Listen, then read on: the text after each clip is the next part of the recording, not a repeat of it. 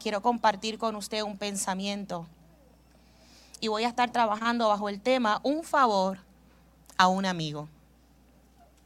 Un favor a un amigo. John Maxwell lo expresa de esta manera. Es la expresión que utiliza cuando describe la ley de la imagen. Y la ley de la imagen no es otra cosa que nosotros repetimos aquello que se nos ha entregado. Y basada en esa expresión de John Maxwell, yo quiero comenzar esta mañana hablando de un rey que quiso hacerle un favor a un gran amigo.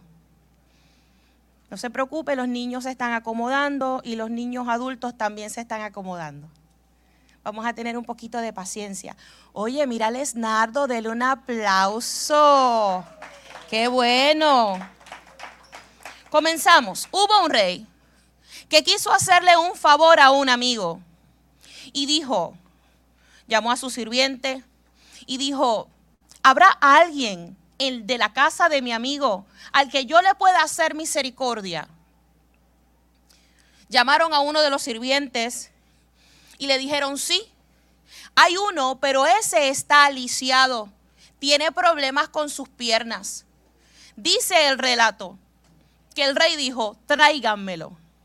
Cuando este amigo llegó, cuando este joven llegó a la casa del rey, dice la historia, que tan pronto vio al rey, se postró, le hizo reverencia y el rey le dijo, tranquilo, no temas, que lo único que quiero es hacerte misericordia.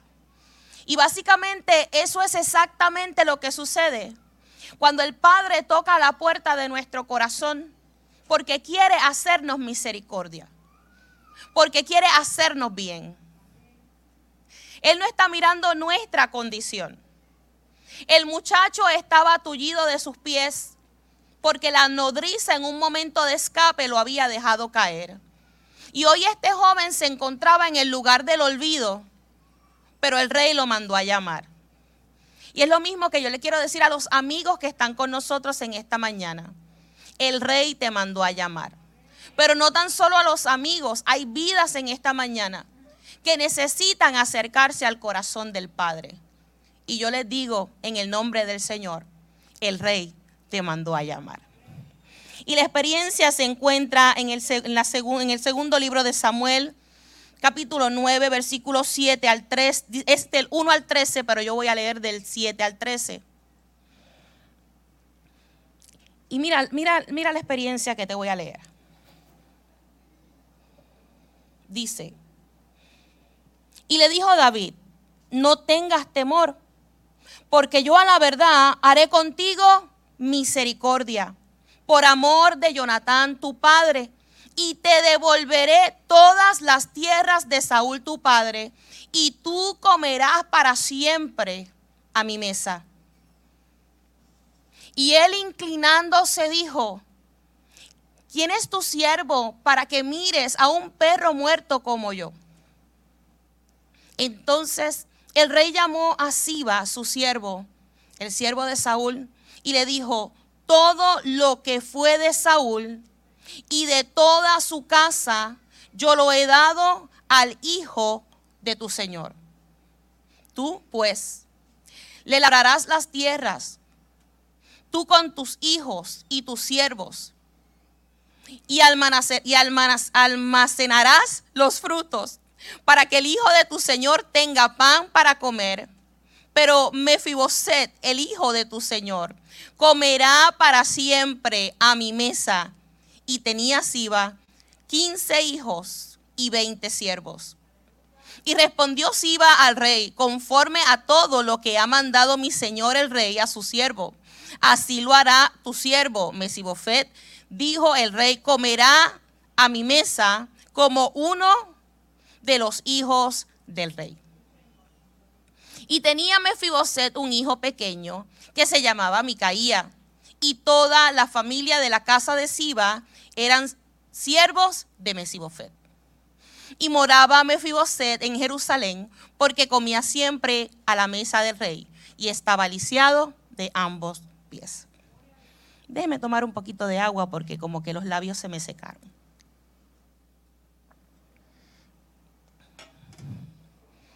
Aleluya. Me pasa eso cuando sé que Dios está trabajando con el corazón de alguien. Qué historia más hermosa que este muchacho está olvidado. Yo quiero que tú entres un momentito a esta experiencia y tú te puedas identificar. Muchos de nosotros en momentos dados hemos recibido golpes en la vida que nos han hecho pensar, que nos dejaron en el olvido. Nos han hecho pensar muchas veces que hasta que hemos hecho algo malo para merecer lo que nos está sucediendo. Pero esta historia particular nos está hablando de un joven que había sido, había recibido un golpe en sus piernas por error, había quedado lisiado y un día cualquiera, un día común y corriente, al rey se le ocurre preguntar si hay alguien a, que, a quien él le pueda hacer misericordia. Y es exactamente lo que sucede en esta mañana. Del cielo se está escuchando una voz y está diciendo el Padre, hay alguien a quien yo le pueda hacer misericordia en esta mañana. Hay que tenga una necesidad profunda y necesita un toque especial del Espíritu Santo. Hay alguien que necesita regresar a casa tráiganmelo porque quiero hacerle misericordia. Y cuando nosotros buscamos la definición de la palabra misericordia, misericordia lo único que significa es cuando el Padre mira la condición de tu corazón, cuando el Padre ve la miseria de tu corazón, cuando el Padre tiene la capacidad de poder reconocer el dolor por el cual tú estás pasando. El problema es que muchas veces hemos aprendido a caminar y a proyectar una imagen como si nada estuviera sucediendo. Pero hoy el Padre se levanta de su trono y te está diciendo, yo conozco tu corazón, yo conozco la situación por la cual estás pasando, yo conozco la miseria, el dolor, el abandono que has estado experimentando. Dios mío. Y hay tres cosas que yo quiero resaltar de esta palabra. Haré con él misericordia. Porque no depende de lo que tú hagas. Depende que nació en el corazón del Padre bendecirte. Y en esta mañana, Él dice, yo estoy buscando a alguien a quien bendecir. Me llamó la atención la, la explicación que Valeria daba cuando ministramos la ofrenda porque decía, Padre, que tú llenes nuestras canastas de tal forma que no simplemente amontonemos, sino que busquemos a alguien que necesita ser bendecido. Y eso es lo que el Padre quiere hacer en esta mañana, bendecirte, tocar tu corazón, sanar esa herida. Quiere devolverte lo que las circunstancias te robaron. Quiere devolverte una posición en la mesa. Y me encanta esa expresión, porque aquel que estaba tullido ahora se va a sentar en la mesa y el mantel va a tapar, Dios mío, el mantel va a tapar la imperfección y Él va a estar al mismo nivel que todos. Por eso en esta mañana yo te digo, no, no pienses, no te menosprecies tú mismo. No pienses que no te sientas culpable por tu pasado. No te sientas culpable por tu historia. Porque hoy el Padre te invita a la mesa. Y en la, en la mesa de misericordia todos somos iguales. A mí me llama la atención porque la mesa habla de confianza. A mí me llama la atención porque la mesa habla de acceso. A mí me gusta porque la mesa habla de coinonía, de compartir. En la mesa no hay diferencia. En la mesa se sientan las familias. Y en esta mañana el Padre le está diciendo a Kairos, hay un lugar en la mesa para ti. Hay un lugar en la mesa para ti. No busques tus imperfecciones. No busques tus limitaciones. No te limites porque Dios nunca te ha limitado. Porque Dios está mirando lo profundo de tu corazón. Porque el Señor está buscando tu necesidad. ¿Para qué? Para sanarla. No para exponerte. No para hacerte pasar una vergüenza. Sino para sanar tu herida y poder devolverte a ese lugar de origen. A ese lugar que Él pensó desde la eternidad. Porque siempre fue la intención de Dios volver el corazón de los hijos a los padres y de los padres a los hijos. Dios mío, ay Dios mío. haré de ti misericordia. Espíritu de Dios. Sabes que cuando uno camina con papá, a lo mejor uno puede saborear la salvación como algo común. Pero, ¿qué de aquel que no goza de la bendición de una relación de cercanía con Dios? Ay, Dios mío, Padre eterno. Por eso en esta mañana tengo que hablarle a los amigos que están con nosotros en esta mañana. Hay provisión para ti. Sabes que cuando venimos a los pies de nuestro Señor, no es que nuestra vida cambia de la noche a la mañana, pero ahora enfrentamos las circunstancias con el gozo del Señor. Y podemos decir, el gozo de papá es mi fuerza es poder tener una relación de cercanía con aquel que dejó su lugar de comodidad. Dice la escritura, se vació de su gloria para habitar en medio nuestro, para ir a la cruz del Calvario y por amor. Escucha, por amor nadie le quitó la vida. Él decidió entregar su vida por amor para que nosotros pudiéramos tener acceso a su presencia, para devolver al hombre a su posición original, a una posición de gobierno, a una posición de autoridad. Porque por la desobediencia vino el pecado. Por medio de un hombre vino el pecado, pero por medio de otro vino la salvación. Jesucristo nuestro Señor. Ay, Dios mío.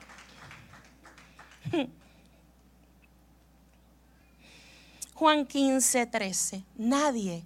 Escucha, nosotros los seres humanos, y más en esta semana que estamos celebrando el mes de la amistad, y todo ser humano por lo general está buscando amor, pero nadie te puede amar. Nadie te puede llenar Nadie te puede entregar la plenitud como solo Cristo lo puede hacer. Juan 15, 13 dice, nadie tiene amor más grande que el dar vida por sus amigos. Y eso fue lo que hizo Jesús.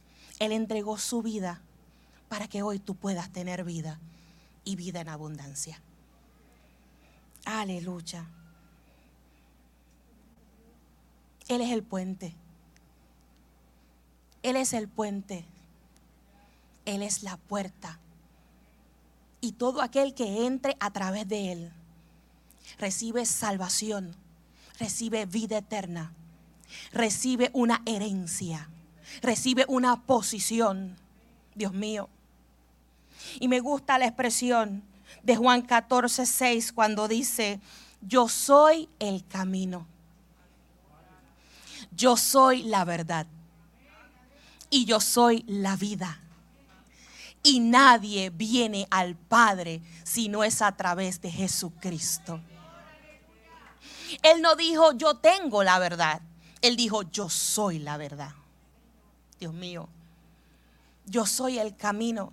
Yo soy el puente, yo soy la puerta, yo soy el que te doy acceso a que te sientes tú también en la mesa, a que tú también puedas tener una herencia, a que tú puedas pensar en el legado que le vas a dejar a tus hijos.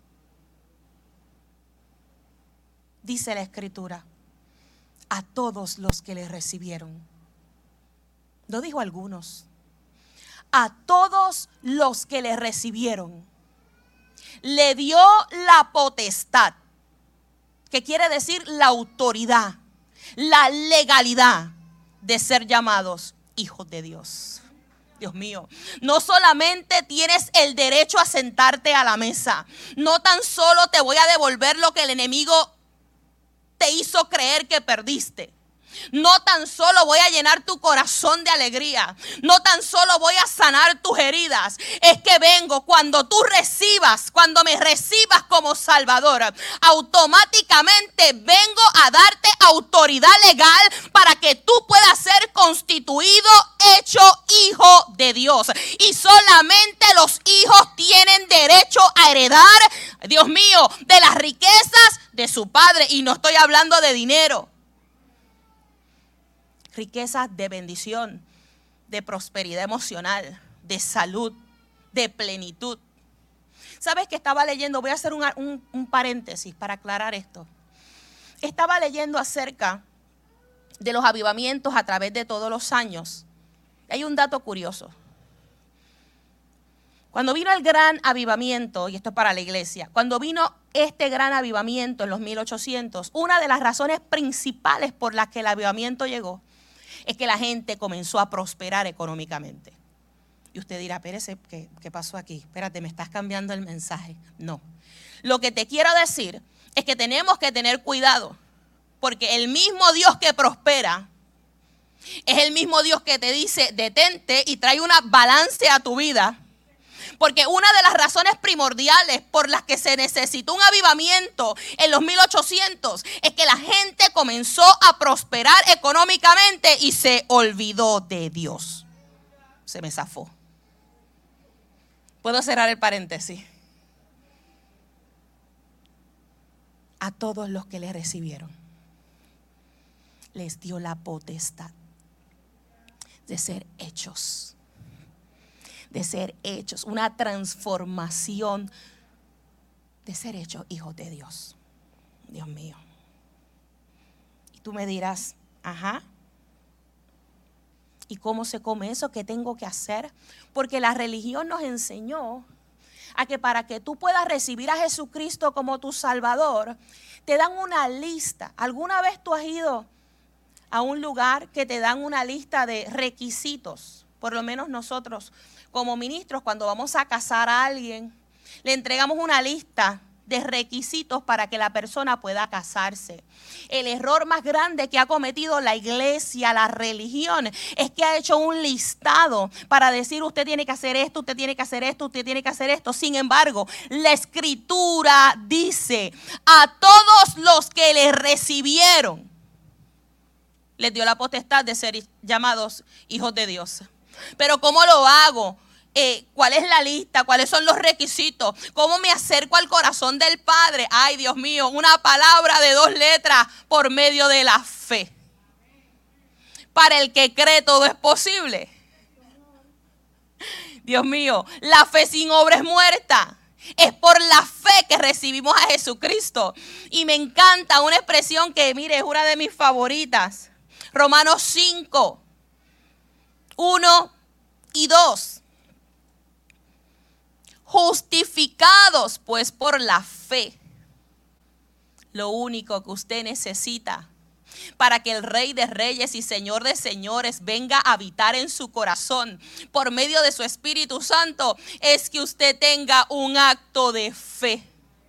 Y por medio de la fe, cuando usted recibe a Jesucristo como su Salvador, automáticamente la sangre vertida en la cruz del Calvario viene a rociar su vida y usted es hallado justo por medio de Jesucristo. Y me gusta la experiencia de Romanos, como, como el apóstol Pablo lo describe en la carta de Romanos, porque dice, justificados pues por la fe, tenemos paz para con Dios por medio de nuestro Señor Jesucristo. Es que por la fe yo me amisto con el corazón del Padre y soy hallada justa. Ay, Dios mío. No es por obra para que nadie se gloríe. No es que tengo que hacer 20 cosas, es simplemente necesitas querer que el Espíritu Santo venga a habitar en tu corazón. Venga a sanar toda herida. Venga a levantarte, venga a restaurarte. Venga a quitar de ti todo sentimiento de culpa. Porque me llama la atención esta estampa bíblica. Dice la escritura que en un momento dado hallaron a una mujer en, el acto mismo de adulterio. Así lo dice la escritura. Si hallan a una mujer en el mismo acto de adulterio, lo que significa es que la cogieron desnuda, la cogieron teniendo relaciones sexuales con un hombre que no era su esposo, los cogieron en acción. Y los religiosos vinieron a sacar a la mujer la pusieron, la llevaron al piso. Era la intención apedrearle porque eso era la ley. Pero cuando Jesús llega a escena, diga Jesús. Cuando Jesús llega a escena, lo único que hace es que se inclina al suelo y comienza a escribir en el suelo. La escritura no dice qué fue lo que Jesús escribió, pero si usted puede ir conmigo y tomar un poco de imaginación, es posible que Jesús haya comenzado a escribir los pecados de aquellos que estaban tratando de lanzar la piedra. Y dice la escritura que mientras Jesús escribía en el suelo, las piedras comenzaron a caer en el suelo y se escuchó una voz. Cuando de momento terminó Jesús de escribir y comenzó a mirar hacia el lado, ya no quedaba nadie. Y se escucha una voz y es la voz de Jesús que dice, mujer, ¿dónde están los que te acusan? Ah, no están. Yo tampoco te acuso. Levántate y no peques más. Es que Dios tiene la capacidad, y lo dice la escritura, de tomar todos, no algunos, todos nuestros pecados y, dejarlos caer en la profundidad del mar y Él nunca más se acuerda. Lo que sucede es que hay un acusador que está constantemente trayendo a tu memoria tus errores. Pero yo vengo a decirte con toda la autoridad que he recibido que ese acusador está derrotado. Dios mío, lo venció Jesucristo en la cruz del Calvario. Y desde este altar te estoy predicando vida, te estoy predicando esperanza, te estoy predicando un Dios de oportunidades, un Dios de gracia, un Dios de favor, que un día me levantó y lo puede hacer contigo. A todos los que le recibieron. Dios mío. A todos los que le recibieron. Le dio la potestad de ser hechos hijos de Dios. No te descualifiques. No te pongas trabas. No te limites. Dios quiere bendecirte es el Dios de las oportunidades. Es aquel que establece en la escritura. El que se acerca a Él. Escucha. El que se acerca a Él. Él nunca le echará fuera. Aleluya. Él viene a devolverte. Él viene con retribución. Él viene con paga. Él viene a posicionarte. Él viene, mire, yo no sé, pero alguna vez usted se ha caído y la ropa se le, se le ha llenado del polvo del fango. A mí me pasa cuando uso el compacto roto. Y entro por esa puerta y los mujeres me dicen, pastora, eh, tiene polvo en, en las pantalones. Y yo así tranquila, es el polvo que se rompió. Así mismo el Señor le está hablando a gente en esta mañana. Y le está diciendo, a lo mejor te caíste. A lo mejor tropezaste. A lo mejor tú sientes que tu ropa está un poquito arrugada o tiene polvo. Lo único que tienes que hacer es levantarte, sacudirte y comenzar otra vez. Ese es el Dios que yo te estoy presentando en esta mañana. No te estoy presentando una religión. Te estoy presentando a uno que te amó desde el principio. Y que si hoy escucha mira a tu derecha y mira a tu izquierda. Si hoy tú estás viendo gente en este lugar, es porque un día también el Señor lo redimió.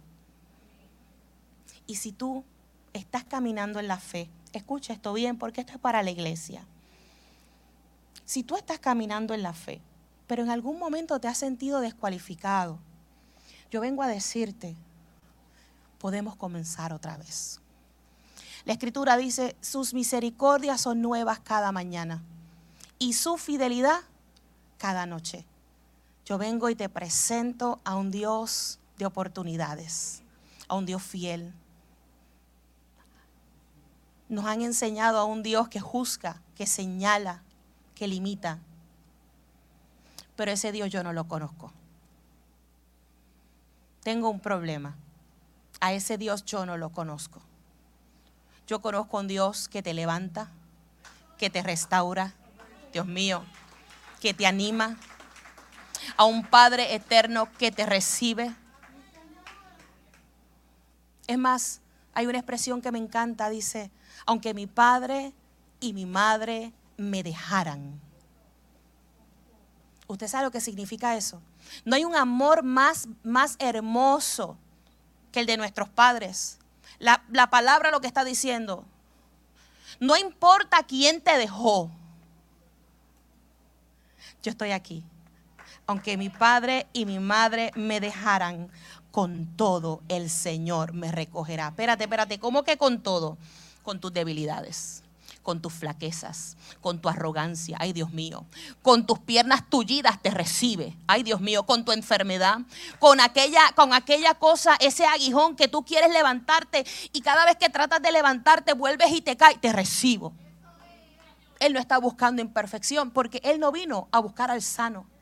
Él vino a buscar a aquel que estaba enfermo, porque Él es la medicina que este mundo necesita. Padre, en el nombre de Jesús.